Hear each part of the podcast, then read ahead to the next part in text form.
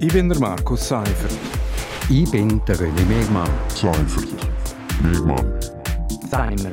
Gemeinsam sind wir Seimer. Seimer. Seimer. Seimer. Und das hat uns in dieser Woche bewegt. Seimer. Willkommen bei der 41. Ausgabe von Seimer auf RSO. Bei mir ist der René Mehrmann. Er ist ehemaliger stellvertretender Chefredakteur für Südostschweiz. Ich bin der Markus Seifert. Ich bin Redakteur bei Radio Südostschweiz. Ja, und für alle, die wieder mit dem Thema Corona gerechnet haben, heute geht es einmal um Politik, genauer um das Bündner Wahlsystem.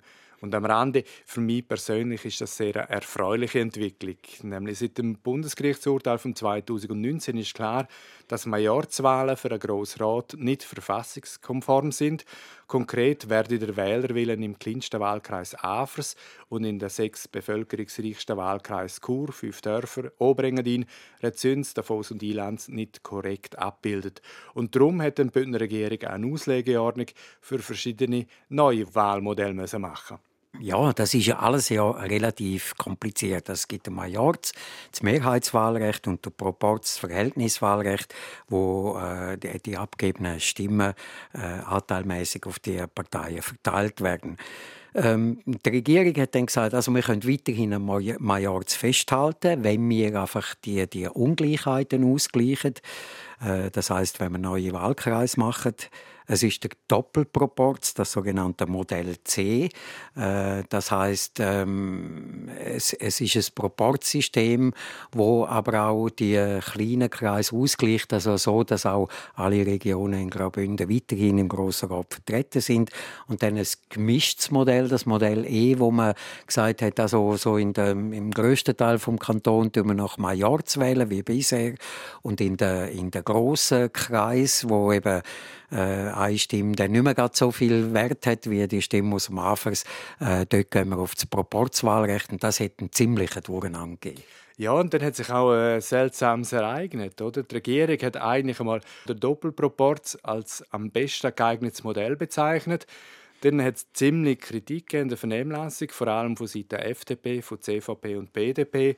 Und dann hat die Regierung im letzten Jahr die Empfehlung geändert und ist mal auf das Mischmodell umgeschwenkt. Also eingeknickt eigentlich, muss man sagen. Und es ist ja kein Geheimnis, warum die bürgerlichen Mitteparteien Mühe mit dem Proporz bekunden. Nein, das ist überhaupt nicht überraschend. Das zeigt sich jetzt auch in der Re äh, Reaktion auf die neuesten Meldungen, äh, wo die CVP sagt, nein, wir wollen das nicht. FDP, BDP, CVP CVP, die haben mit dem Maillard-System natürlich ähm, quasi den Sitz auf sicher gehabt. Kleinere Parteien, die haben Mühe gehabt, überhaupt in Mehrheitswahlrecht äh, äh, Sitz können äh, zu erobern, Sitz zu ergattern. Also mm, im Proporz ist klar, SP, SVP, GLP wären, wären Gewinner und die grossen Parteien hätten ein bisschen etwas müssen abgeben ähm, Also von dem her, ja, ist es für mich nicht überraschend gesehen, dass, äh, dass die sich dagegen gewehrt haben.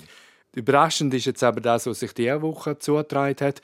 Die Staatspolitische Kommission vom Grossen Rat hat sich, obwohl die ja eigentlich bürgerlich dominiert ist, klar für den Proporz ausgesprochen. Also man höre und staune, die Kommission hat eigentlich die Verantwortung für den Kanton über die eigenen Parteiinteressen gestellt.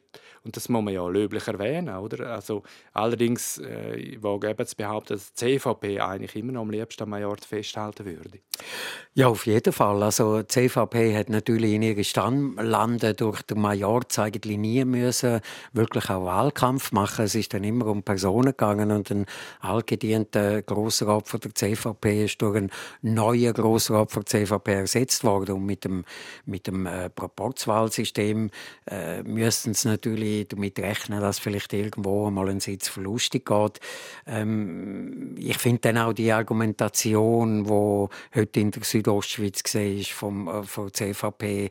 Also wir haben jetzt schon mehrmals darüber abgestimmt. Bündner haben immer ja gesagt zum Majorz und jetzt haben wir das so gemacht und das müssen wir doch jetzt nicht ändern. Für mich ist das so ein bisschen, also äh, wenn man nicht weitergeht und wenn man nicht hin und wieder mal etwas Neues wagt, dann würde man wahrscheinlich heute noch auf den Bäumen hocken.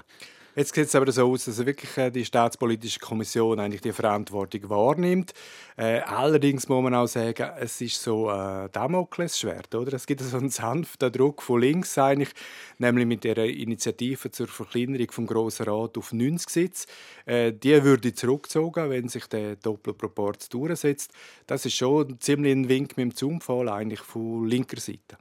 Das ist auf jeden Fall ein, ein, ein Wink mit, mit dem Zumpfahlen. Ich weiß letztlich nicht, ob das dann auch dazu beigetragen hat, dass in der äh, Kommission dem plötzlich äh, die FDP und BDP-Vertreter umgeschwenkt sind. Aber äh, die Drohung ist klar gesehen und anscheinend hat sie genützt.